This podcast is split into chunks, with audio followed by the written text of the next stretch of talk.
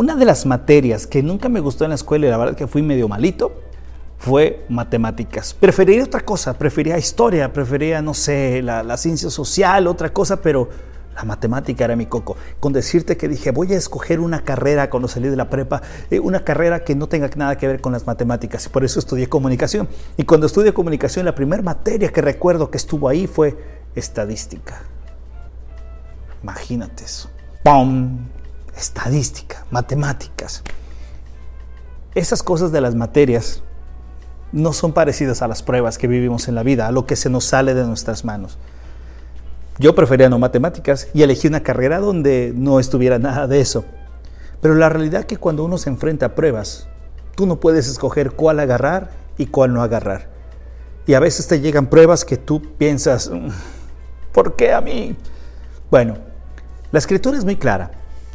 La fe, como hablamos anteriormente, nos va a producir esta paciencia, y en cada prueba que tú estés pasando, yo te invito a que hagas reflexiones, preguntas.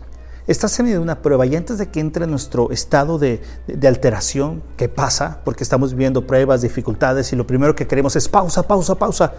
Yo te pido que antes de que entre el estrés a tu vida, pongas pausa en tu corazón. ¿Cómo se pone pausa en tu corazón? Acercándote a Dios en la oración. Dice la escritura que tú puedes acercarte a Dios en cualquier momento a través de Jesús. Solo a través de Jesús. I'm sorry, no hay otros caminos, no hay otros atajos. Hay uno solo que es Jesús. Y a través de Jesús entonces tú puedes acercarte a Dios y decirle, Dios, estoy pasando esto. Y no porque Dios no sepa o Dios lo agarre de sorpresa o tú le digas, Dios, estoy pasando esta prueba y Dios te diga, ¿de veras? No lo sabía. No, Dios sabe todo y Dios permite todo. ¿Para qué? Para que seamos perfectos.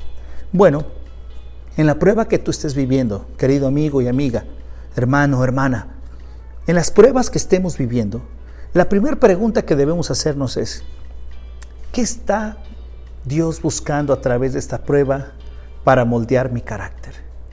Wow, es que las pruebas producen perfección y la prueba va a producir algo en nosotros, que es que nuestro carácter ya no nos muestre solo a nosotros, sino muestre a Cristo. Segunda cuestión, ¿dónde está mi fe? Sí, porque vienen circunstancias que, nos alteran, a todos nos pasa. Y cuando vienen estas cosas que se nos salen de las manos, entonces empezamos a gritar, ¿no? Y se nos olvida dónde está nuestra fe. Las pruebas nos ayudan a hacer esta segunda pregunta. ¿Dónde está nuestra fe? Y la tercera pregunta es, ¿estoy pidiendo ayuda a la persona correcta? Mira, cuando decimos estoy pidiendo ayuda a la persona correcta, no me refiero a tu amigo, a tu papá, a tu mamá, que son esa gente, hermanos de la iglesia, que son las personas que van a estar alrededor tuyo para ayudarte. Pero a la primera persona que tenemos que correr es a Jesús. Entonces la pregunta última sería, ¿cómo me estoy relacionando con Jesús en medio de esta prueba?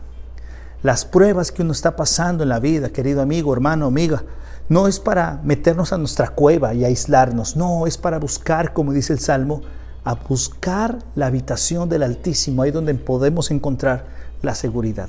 Mira lo que dice la primera carta de Pedro, te invito a que vayas a ella.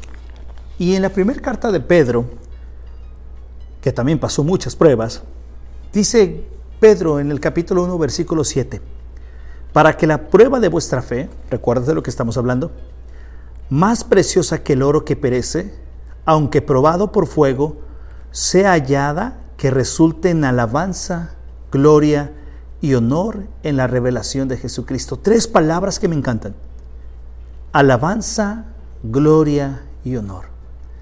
¿Te has puesto a pensar si en la prueba que viviste, si en la que estás viviendo, si en la que vamos a pasar, hemos dado alabanza, gloria y honor a Cristo? o nuestro testimonio ha sido de no alabanza, de estrés, de, preocupación, de, de soledad, de no tener fe. Bueno, en medio de la prueba que estés viviendo, yo te invito a que busques a Cristo Jesús, a que te relaciones con Él y a que en base a eso tú puedas entonces vivir tu prueba y buscar que esa prueba produzca alabanza, produzca gloria, produzca honor a Cristo. Así es que, ánimo, Recuerda que en la batalla no estás solo. No es como se dice, Dios le da las batallas más fuertes a, sus mejores guerreros. No, no, no, no, no, no te vayas por esa idea. Dios nos da pruebas a todos. ¿Ok? Dios nos da prueba a todos. No porque Él intente probarnos o buscarnos hacer mal, no, al contrario, quiere que nos parezcamos más a Cristo. Que Dios te bendiga. Recuerda compartir esto, por favor. Tu like, tu corazón son fabulosos y más fabulosos cuando puedes compartir este mensaje a alguien que lo pueda necesitar. Que Dios te bendiga. Soy Juan Carlos Reyes.